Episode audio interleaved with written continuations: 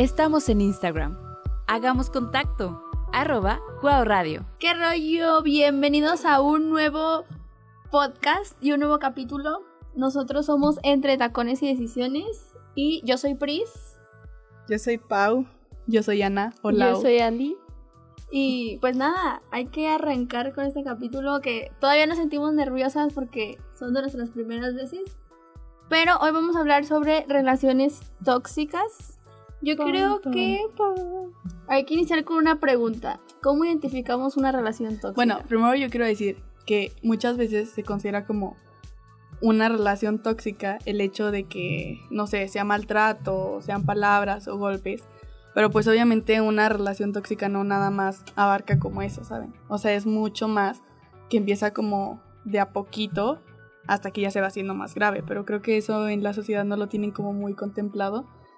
O sea, es nada más como, ay, son muy tóxicos porque, no sé, hay golpes o hay mm, subidas de tono de voz o así, pero pues creo que no. O sea, creo que hay más que, se puede, muchas cosas. que se puede considerar como una relación tóxica. Como yo vi, o sea, vi un post el otro día en Insta, pero decía de que, ay, cuando esa persona no me hizo como nada como para que yo la odie, más, o sea, como algo fijo, o algo muy grande, como para justificar mis sentimientos, pero sí son un montón de cosas pequeñas que han llegado a que yo resiento a esa persona. Y yo creo que a veces pasa eso, o sea, a veces en las relaciones no es como que, ay, o sea, hizo esta cosa súper horrible y es por eso que terminamos. O esto, hizo esto o pasó esto como un evento grande. Pero si no son como un montón de cositas, o sea, migajitas que se van juntando y que hacen un súper problema. O, sea, que se van acumulando. Y creo que de alguna forma, no sé, yo digo que siempre una persona como que lo resiente más, puede ser. Y es como, no sé. Es que yo creo que hay parejas porque a mí me ha tocado vivir de cerca el, tema y hay parejas que neta se dan cuenta, ¿sabes? Aunque sea una, se da una de las dos se da cuenta y dice, estamos en una relación tóxica. Pero lo peor es cuando empiezas a romantizar el hecho de que es una relación tóxica. Sí, como que no lo quieres ver. Ajá, o, o que dices, ay, es que me cela, qué bonito. O sea, son, son cosas, son pequeñas cositas que dices, ay, o sea, neta. Estás mal. Ajá. Y, y nosotros que lo vemos desde una perspectiva desde afuera, y, vemos eso, o sea, se nos hace hasta como, nos da como el leak, que lo que decían, y es como, ¿qué? ¿Qué está pasando? Pero, ¿ustedes qué dirían que es una cosa que, o qué caracteriza a una relación tóxica? Mm, yo creo que los sentimientos, o sea, como, o sea, por ejemplo, yo he estado en relaciones tóxicas. es que yo creo que es algo que es como normal, no en el sentido de que sea correcto ni nada de eso, sino está muy normalizado en el sentido de que es muy común. O sea, mm. casi todas las personas han estado en una relación tóxica y la verdad, este, yo no me daba cuenta que estaba en una relación tóxica hasta que estás como afuera de ahí y ves que las cosas son diferentes. Bueno, y también tiene que ver con tu historia de vida, ¿ok? Porque, por ejemplo, ok, vamos a compartir de más, ¿verdad? Pero yo estaba en una, o sea, mi vida personal, cuando yo estaba en una relación tóxica, o sea, mi vida de familia, en otros aspectos de mi vida estaba muy mal. Y yo pocas veces en mi vida había visto, o sea, mis papás están divorciados, se llevaban muy mal. Entonces, pocas veces en mi vida yo había visto un ejemplo de una relación saludable. O sea, yo no sabía que era un amor saludable. Entonces cuando yo estuve en mi primera relación o en otra relación, no aprendes eso luego, luego. O sea, no es algo intuitivo. Tú haces lo que tú veías. Entonces... Siento que lo ves como algo normal, ¿no? Ajá. O sea, por ejemplo, si yo veía que mis papás se dejaban de hablar y se hacía la ley del hielo, o sea, yo cuando me enojaba con mi pareja hacía lo mismo. Porque es eh, como la experiencia que tienes y lo que tú sientes que es amor. Entonces, como que a veces ni siquiera como que nada más estás replicando comportamientos que has visto, que has experimentado. A veces estás personas con personas que te recuerdan un, experiencias de antes, pues. O sea, entonces tú tienes, en especial cuando son tus primeras relaciones, tú sientes que es como... No sé cómo explicarlo. O sea, la, la verdad no tienes un punto de referencia de algo que es sano o que es normal. Entonces hasta que ya pasas por todo eso y llega un punto en el que tú sientes que no estás bien, sales de ahí y ya lo puedes ver de afuera y dices, wow, o sea, me pasé. Es muy complicado. O sea, Sí. porque Sí. de alguna forma se te vuelve como una dependencia emocional. Sí. O sea, yo digo que también se vuelve. Y, y creo que lo peor es cuando se te hace costumbre. Yo, por ejemplo, me acuerdo que yo también he tenido relaciones antes del noviazgo que tengo ahorita.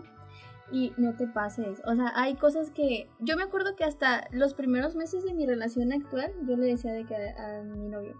Oye, voy a ir con mi amigo, pero vamos solos, o sea, Ujú. pero puedo ir, ¿sabes? Todavía Sí. pedía como permiso. Y este, y era como que, y él me decía, sí, sin problema, y yo como de, o sea, no me lo vas a hacer de problema ni de emoción por esto que está pasando. Y hay cosas con, con las que realmente te acostumbras y cuando llega otra persona o cuando estás viviendo otra situación ya es como, ay, Replica, a veces Ajá. hasta replicas el mismo comportamiento. O sea, por ejemplo, a veces a mí me pasó que, o sea, por ejemplo, traicionan tu confianza en tu primera relación. Entonces, eh, por ejemplo, yo antes de haber tenido mi primera relación, yo era una persona que tenía buena autoestima y en lo que cabe como en ese sentido. Y también era bastante segura, entonces la verdad yo no era celosa en absoluto. Entonces la persona con la que yo estaba me empezó a provocar inseguridades con diferentes actitudes que tenía y yo me volví una persona muy celosa y le llegué a prohibir cosas. Este, o sea, sí, y eso vamos a ir al baño. no, pero, o sea, era algo que estaba como tan fuera de como mi carácter o de cómo yo me conocía, ¿saben? O sea, el momento en el que yo le dije, no quiero que le hables a esa morra, se los juro, me explotó el cerebro como a mí, porque fue como, wow, esto es algo que yo nunca en la vida hubiera Dicho. ajá, nunca hubiera dicho. Entonces, este, pasó eso y yo estaba yendo al psicólogo y ya terminamos. Y pasaron un montón de cosas, pero el chiste es que empecé a salir con otras personas, pero, mm, o sea, no- aunque yo estaba yendo con mi psicóloga, no le echaba ganas, ¿saben? Como a la terapia y yo estaba como evitando tocar temas que yo sabía que me dolían, como una traición o así muchas cosas, que era lo que me provocaban los celos. Entonces yo empecé a salir con otra persona y yo era súper insegura con esa persona. O sea, yo estaba como, yo no quería abrirme emocionalmente con esa persona porque yo sentía como que me iba a traicionar otra vez. Entonces a veces replicas los comportamientos que adquiriste en relaciones pasadas, comportamientos tóxicos, o sea, eh, que tú sabes que está mal, pero no sé cómo explicarlo, o sea, todavía no aprendes a controlar ese sentimiento o aprender de dónde viene. Entonces ya después es como, o sea, a veces no, no es necesario que vayas a terapia si te ha pasado, pero pues sí es como de aprender qué es lo que ha pasado en tu vida y como a poder procesarlo, darte un tiempo de procesarlo y ver qué es lo que sí te gusta y qué es lo que no te gusta y soltar lo que no quieres hasta en ti mismo, ¿sabes? Ahora sí creo que es algo muy complicado. O Sí. sea, todavía yendo a terapia y te duele hablarlo. O sea, uno dice, ok, voy a ir a terapia, lo voy a hablar, pero en el momento no puedes. ujú. O sea, es como, no, aún no estoy lista. Y ya uno, bueno, no sé, siento que pasa como lo voy a hacer como yo sola, o sea, yo solo lo voy a me- mejorar, pero aún así como que en tu siguiente relación estás como, o sea, sigues con esa inseguridad de... Ujú. Es más, siento que aún así, aunque ya vas a entrar a otra relación, estás pensando en todo lo que puede pasar. Eso sí me Ajá, es Sí. que yo creo que depende del tipo de persona, porque hay algunas que lo procesan mucho más rápido y dicen, ah, ok, no me gusta esto que estoy viviendo, no me gusta cómo me hace sentir, lo dejo. Pero hay- de verdad hay otras que les cuesta mucho más. Y creo que incluso una sola persona puede pasar por las dos etapas de, de decir, ok, estas son mis primeras relaciones, estoy viviendo esto, no me gusta, pero no sé cómo salir y me quedo. Y, y ya conforme más pa- pasa el tiempo y las experiencias y todo, o sea, porque creo que no es mentira cuando te dicen las experiencias son y de los errores aprende y todas estas cosas. Entonces yo creo que sí funcionan. Y, y ta- y te digo, puede ser de las dos personas como decir, no me gusta esto, me quedo porque no sé cómo salir, o decir, no me gusta esto y me voy. Pero yo creo que puede pasar de las dos formas. El, lo- yo creo que el primer paso es como darse cuenta y después Sí. preguntarse y decir, ¿quiero vivir esto o no quiero vivir esto? Y después ya actuar sobre eso, ¿sabes? Sí, pero ¿sabes qué? Es que siento que también aplica como para amistades, ¿sabes? O sea, porque tipo yo no lo he vivido en una relación, pero lo he vivido y lo vivo en una amistad. Y o sea, Ah, sí, porque bueno también hay, también hay en amistades. es que, o sea, yo lo sé, ¿sabes? O sea, Ujú. yo lo sé, pero yo sé que es la cosa más complicada del mundo, o sea, salirlo. O sea, y es más que nada, por como dijo Andy al inicio, los sentimientos. Ujú. Los sentimientos, el tiempo, o sea, Y eso es simplemente lo que siempre te ata, o sea, y no te deja salirte. O sea, mira, en mi caso, yo no me quiero salir. Estoy muy cómoda ahí. Sí, o sea, yo estoy aprender bien. A poner límites. Creo que eso es. Sí, o sea, yo creo que en mi caso, como no me quiero salir, yo tengo que ver poner límites, ver, o sea, y que mientras no nos estemos como dañando mutuamente y lo sepamos como controlar, por un decir, o sea, está bien. Pero, o sea, mientras esté como ese límite y esa barrera, porque si no, sí sería todo un caos. Ujú. Eso sí. Y bueno, yo creo que eso de poner límites lo vamos a hablar en otro capítulo. Porque eso Es difícil. Es más, en es ese fuerte. capítulo Ana va a ser la anfitriona porque ella sabe poner todos los límites Ay, de sí. cualquier tipo. No, y La como ya les maestra. he dicho que, o sea, yo, yo voy a terapia. Entonces, una vez, este, mi psicóloga me empezó a decir de que tienes que aprender a poner límites. Pero realmente tú no sabes lo difícil que es. Sí. Porque si eres una persona que en su familia, en todas sus relaciones, nunca ha puesto límites, no sabes poner límites y tampoco sabes respetarlos. O sea, a veces hasta como cuando alguien te pone un límite, tú ni siquiera reaccionas al 100 porque, o sea, es una situación que tú no vives. Entonces te quedas como, wow, o sea, qué extraño.